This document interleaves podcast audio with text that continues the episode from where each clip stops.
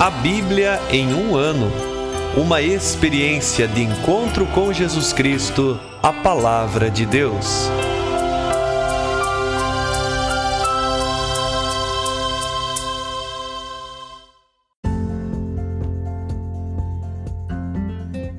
Olá, eu sou o Bruno, seminarista da Diocese de Ponta Grossa, Paraná.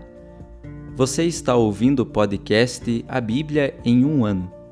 Usando um plano de leitura cronológico, vamos ler a Bíblia inteira em 365 dias, descobrindo como a história da salvação se desdobra e se atualiza em nossas próprias vidas e na vida da Igreja. Estamos usando a Bíblia Católica com a tradução oficial da Conferência Nacional dos Bispos do Brasil. Você pode baixar o plano de leitura completo por meio de um link que você encontra na página do Instagram a Bíblia ponto em um ano ou do facebook.com barra seminário PG. Inscreva-se nesse podcast por meio da plataforma que preferir para receber as notificações diárias dos novos episódios.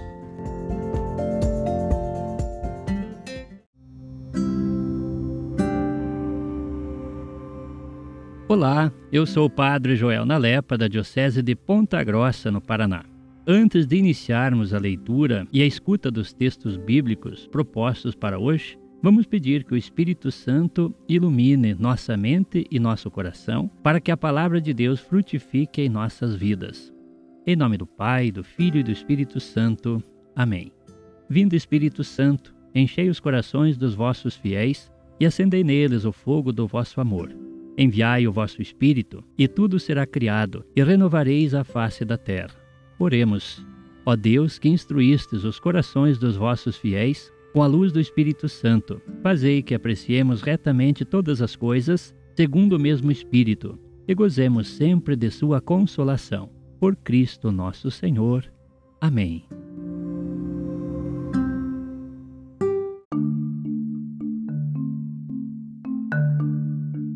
Hoje é o dia 342 do nosso podcast leremos Atos dos Apóstolos, capítulo 21, segunda carta de São Paulo aos Coríntios, capítulos 6, 7 e 8, e Provérbios, capítulo 29, versículos de 1 a 4.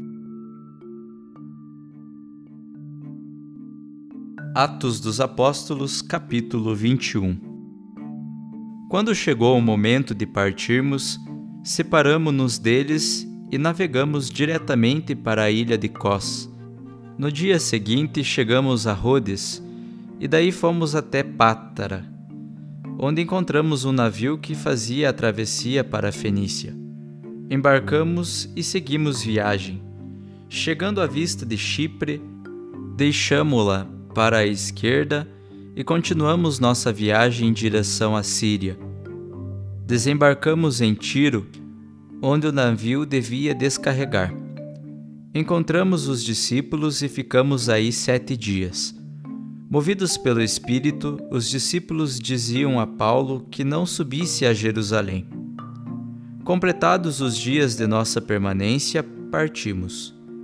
Todos quiseram acompanhar-nos com suas mulheres e crianças até fora da cidade.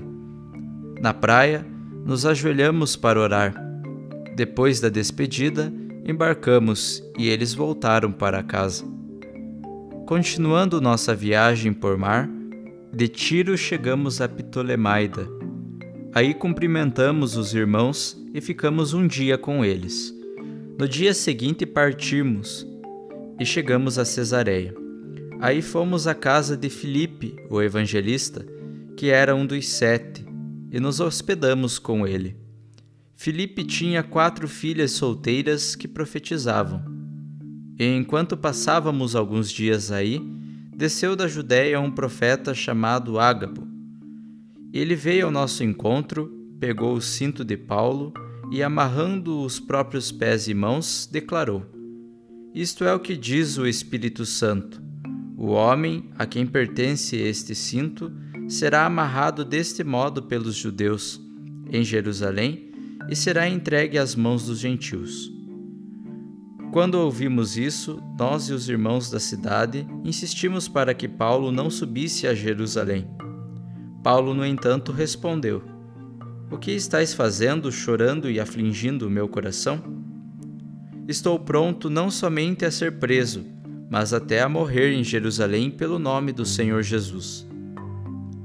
Não conseguimos convencê-lo, então desistimos, dizendo: Seja feita a vontade do Senhor.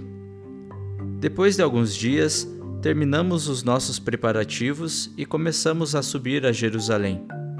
Alguns discípulos de Cesareia nos acompanharam e nos levaram para hospedar-nos na casa do chamado Menasson, que era antigo discípulo natural de Chipre. Quando chegamos a Jerusalém, os irmãos nos receberam com alegria. No dia seguinte, Paulo foi conosco à casa de Tiago onde todos os anciãos estavam reunidos. Depois de cumprimentá-los, ele expôs minuciosamente o que Deus fizera aos gentios por meio do seu ministério.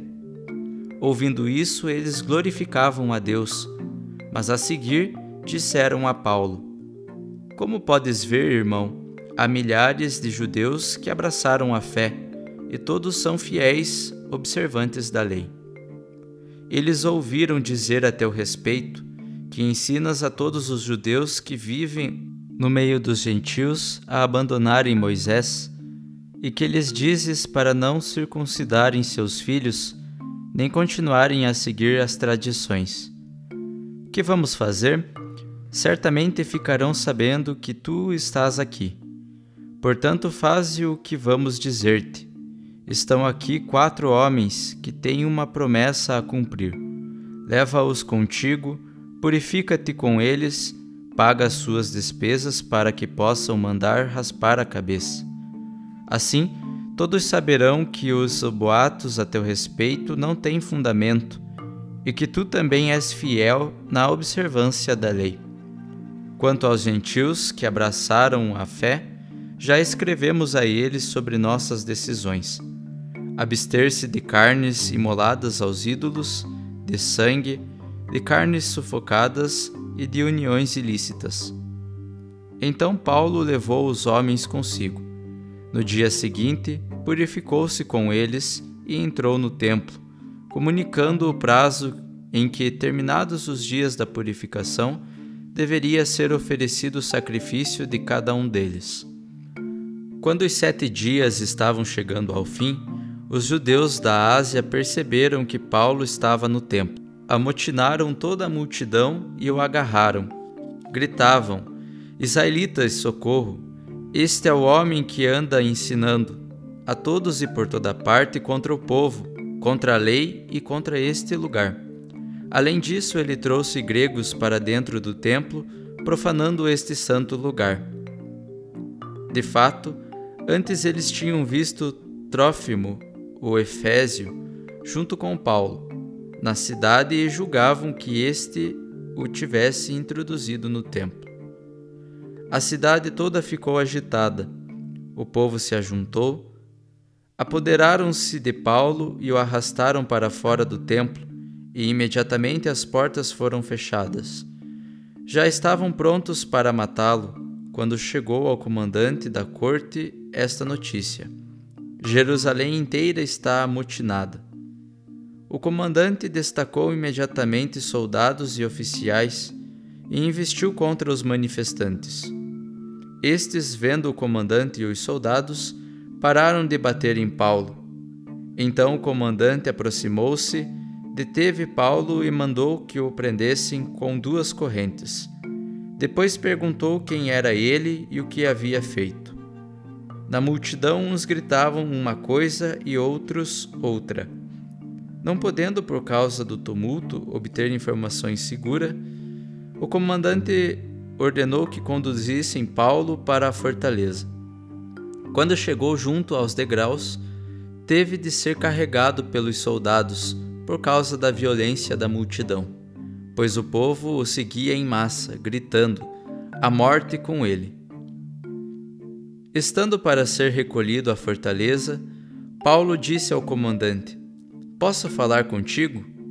Este admirou: Sabes o grego?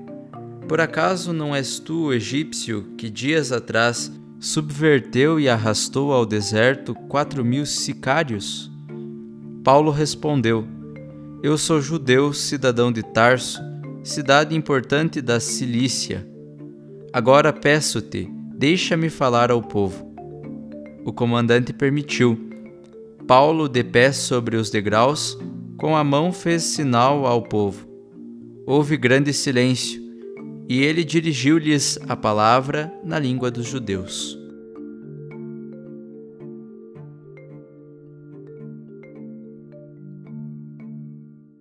Segunda carta de São Paulo aos Coríntios, capítulo 6. Sendo seus colaboradores, vos exortamos a não receberdes em vão a graça de Deus, pois ele diz: No momento favorável eu te ouvi, no dia da salvação eu te socorri. É agora o momento favorável, é agora o dia da salvação. Não damos a ninguém motivo de escândalo para que o nosso ministério não seja desacreditado. Pelo contrário, em tudo nos recomendamos como ministros de Deus, na constante perseverança em meio a tribulações, necessidades, angústias, açoites, prisões, tumultos, fadigas, vigílias, jejuns, na pureza, no conhecimento, na magnanimidade, na benevolência, no Espírito Santo e no amor sincero, na palavra da verdade, no poder de Deus, pelo manejo das armas da justiça, quer no ataque, quer na defesa, na glória e na ignomínia, na má e na boa fama, tido como impostores e, no entanto, dizendo a verdade, como desconhecidos e, no entanto, sendo bem conhecidos como agonizantes e, no entanto, bem vivos, como castigados, mas não sendo mortos, como sendo tristes e, no entanto, estando sempre alegres, como indigentes e, no entanto, enriquecendo a muitos, como não tendo nada e, no entanto, possuindo tudo. Ó Coríntios, nossa boca abriu-se para vos falar, nosso coração dilatou-se não é em nós que falta lugar para vós, mas em vós mesmos. Como a filhos vos falo. Em retribuição a nós, dilatai vós também os vossos corações. Não vos deixeis prender ao jugo com os infiéis, pois que afinidade poderia existir entre a justiça e a iniquidade? Ou que comunhão entre a luz e as trevas? E que acordo haveria entre Cristo e Belial? Que partilha entre o fiel e o infiel? Como combinar o templo de Deus com o dos ídolos? Ora, nós somos o templo do Deus vivo, como disse o próprio Deus. No meio deles habitarei e andarei. Serei o seu Deus e eles serão o meu povo. Por isso diz o Senhor: Saí do meio deles e afastai-vos. Não toqueis em nada de impuro, e eu vos acolherei. E serei para vós um pai, e vós sereis meus filhos e filhas, diz o Senhor Todo-Poderoso. Capítulo 7 Em posse dessas promessas, caríssimos, purifiquemo-nos de toda a mancha da carne e do espírito, completando a nossa santificação no temor de Deus Dai-nos lugar em vossos corações. Não cometemos injustiça contra ninguém, não corrompemos ninguém, não defraudamos ninguém. Não digo isso para vos condenar. Com efeito, já vos disse que estais em nossos corações, para juntos morrermos e vivermos. Tenho grande confiança em vós, muito me orgulho de vós. Estou cheio de consolação e transbordo de alegria em todas as nossas aflições. Com efeito, tendo chegado a Macedônia, não tivemos sossego. Pelo contrário, sofremos todo tipo de tribulação, por fora lutas, por dentro temores. Deus, porém, que consola os humildes, consolou-nos com a chegada de Tito, e não somente com a chegada de Tito, mas também com a consolação que ele recebeu de vós de fato, ele contou-nos sobre vossa saudade, vossas lágrimas, o vosso zelo por mim, e de tal modo que me alegrei muito mais. Na verdade, mesmo se vos contristei com minha carta, não me arrependo, pois vejo que essa carta, ainda que por um momento vos, vos entristeceu, agora alegro-me, não porque ficastes tristes, mas porque a vossa tristeza vos levou ao arrependimento.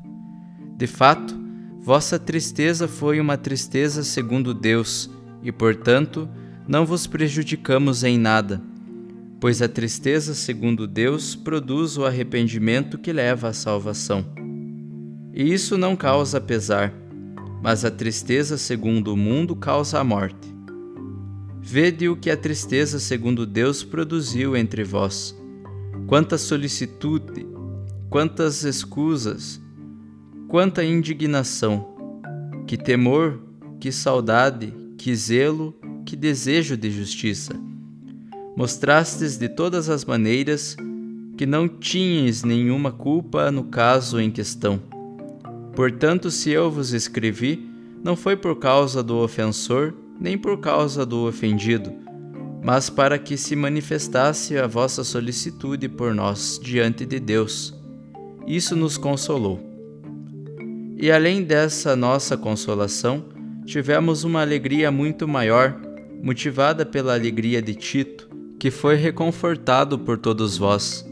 Na verdade, se na presença dele eu me gloriei um pouco de vós, não fiquei envergonhado.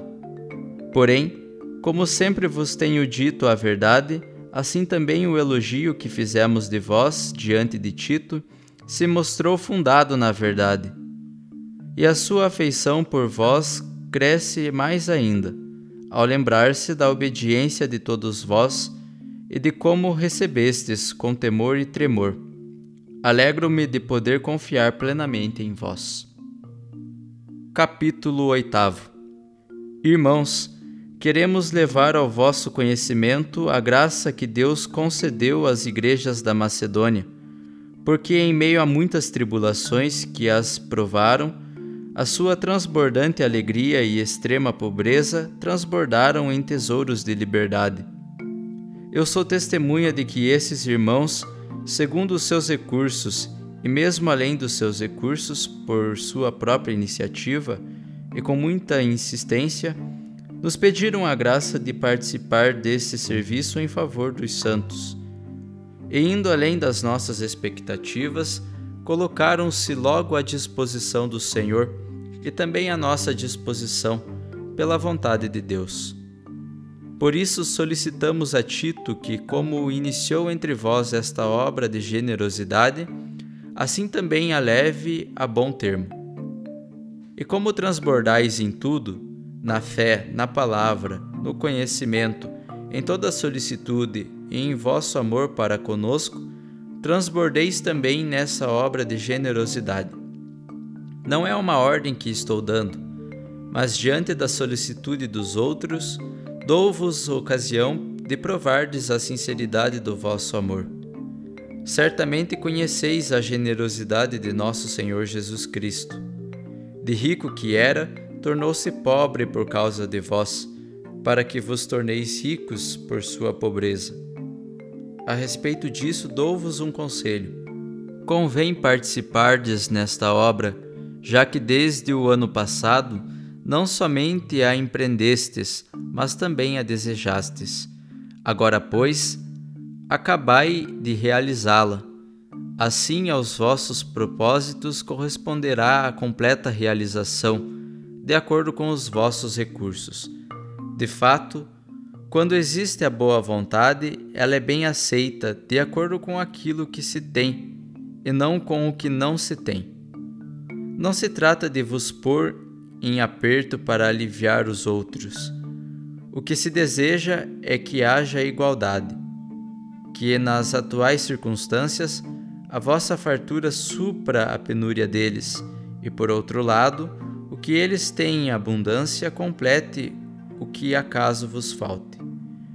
Assim haverá igualdade, como está escrito: Quem colheu muito não teve de sobra, e quem colheu pouco não teve falta. Graças sejam dadas a Deus que pôs no coração de Tito a mesma solicitude por vós. Ele acolheu o meu pedido e, com grande solicitude, partiu espontaneamente para vos visitar. Com ele enviamos o irmão, que é elogiado em todas as igrejas, por seu serviço ao Evangelho. Mas ainda, esse irmão foi designado pelas igrejas para ser nosso companheiro de viagem nessa obra generosa que administramos para a glória do Senhor e como prova da nossa boa vontade. Assim, procuramos evitar qualquer crítica na administração dessas grandes quantias confiadas aos nossos cuidados, pois procuramos fazer o bem, não somente diante do Senhor, mas também diante dos outros. Com eles, enviamos aquele nosso irmão cujo zelo foi comprovado em vários assuntos e em muitas vezes e que agora se mostra muito mais zeloso ainda, em razão da grande confiança que tem em vós. Quer se trate de Tito, meu companheiro, e em relação a vós, meu colaborador, quer se trate de nossos irmãos, mensageiros das igrejas, glória de Cristo. Diante das igrejas, mostrai-lhes a prova do vosso amor e nossa exultação a vosso respeito.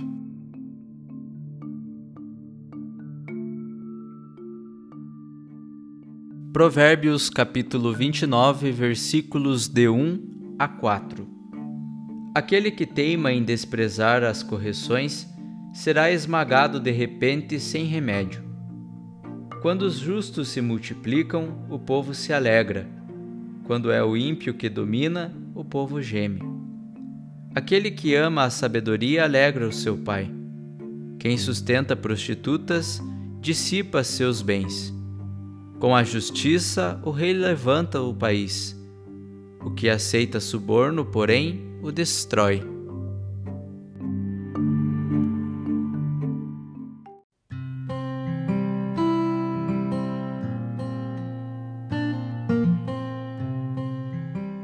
Eu sou o Padre Rodrigo Ribas. Meditamos hoje o capítulo 21 do livro dos Atos dos Apóstolos. É o início da última viagem.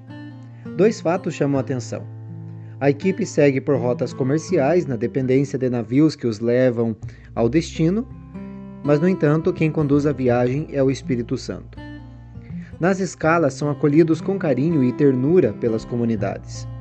Essa solidariedade contrasta com o clima de alerta, medo e perseguição que agora acompanharão Paulo até o final do livro. Chegando a Jerusalém, Paulo participa de uma importante reunião com a igreja de Tiago, é o primeiro encontro desta com a igreja de Antioquia desde o Concílio de Jerusalém, que nós já meditamos no capítulo 15 deste livro. Continua viva aquela tensão entre a proposta de Paulo, que oferece abertura total aos pagãos, e a posição de Tiago, que restringe tal abertura. Esse ainda teme a reação dos fariseus convertidos. A pregação de Paulo aos gentios estava impedindo a entrada de judeus piedosos na comunidade de Jerusalém. Tiago pede então a Paulo uma demonstração pública de que ainda é judeu piedoso, no sentido de financiar as promessas de quatro peregrinos pobres durante sete dias. Este então foi o destino do dinheiro que Paulo trazia, fruto da coleta. Acatando a proposta de Tiago, Paulo frequenta o templo durante sete dias, mas é logo reconhecido por judeus helenistas que chegam de Éfeso a Jerusalém. E lhe conhecem as atividades. Suspeitando que Paulo tenha introduzido um efésio no templo, fazem contra ele quatro acusações. Por toda parte anda falando contra o povo, contra a lei de Moisés, contra o lugar, o templo, e introduz pagãos dentro do lugar santo. A polícia romana salva o apóstolo, que o oficial confunde com certo judeu egípcio, líder de revoltosos. Aí nós podemos notar o medo com que os romanos tinham de tumultos dentro de Jerusalém. Ouvimos também os capítulos 6, 7 e 8 da segunda carta de São Paulo aos Coríntios. No capítulo 6, vamos ver um convite para a abertura de coração. É um convite para viver na sinceridade. E ainda um convite à fidelidade e não envolvimento com os ídolos. Adiante, no meio do capítulo 7, Paulo, ele lembra de fatos anteriores superados agora pelo clima de alegria e confiança mútua. Lembra que alguém o insultou e ele reagiu com a severa carta das muitas lágrimas, mais uma vez aqui lembrando esta carta. A visita de Tito à comunidade superou o ânimo e também a coragem. Recuperou tudo isso que o povo já havia perdido e Paulo também. Com tudo isso, demonstra os fatos como os fatos negativos podem ser superados positivamente,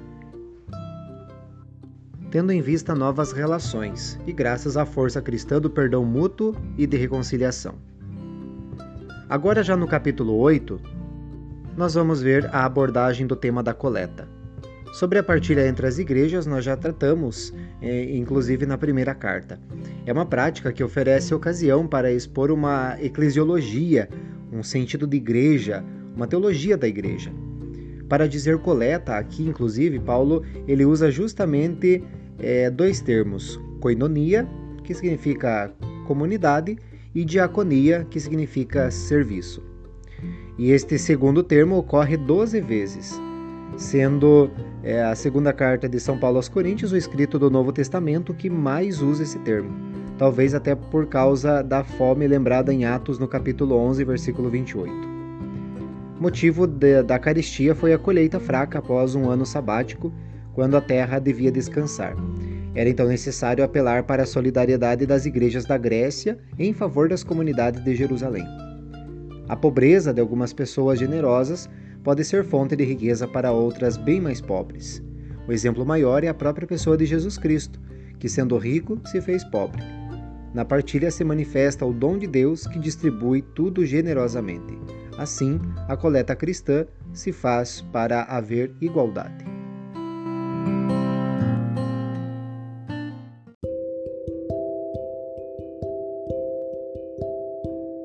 Querido irmão, querida irmã, Jesus afirma a todos nós: Felizes os que escutam a palavra de Deus e a põem em prática.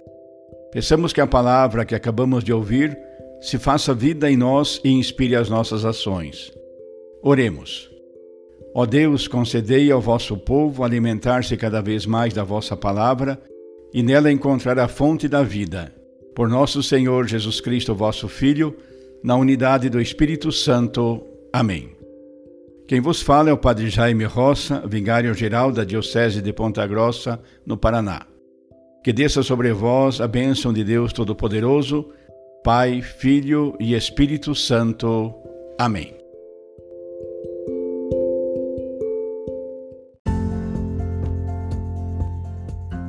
Você acaba de ouvir mais um episódio do podcast A Bíblia em um Ano Continue nesse bom propósito de ouvir, ler e praticar a palavra de Deus. Rezemos por todos que estão fazendo este caminho de leitura da Bíblia. Procure também participar da sua comunidade.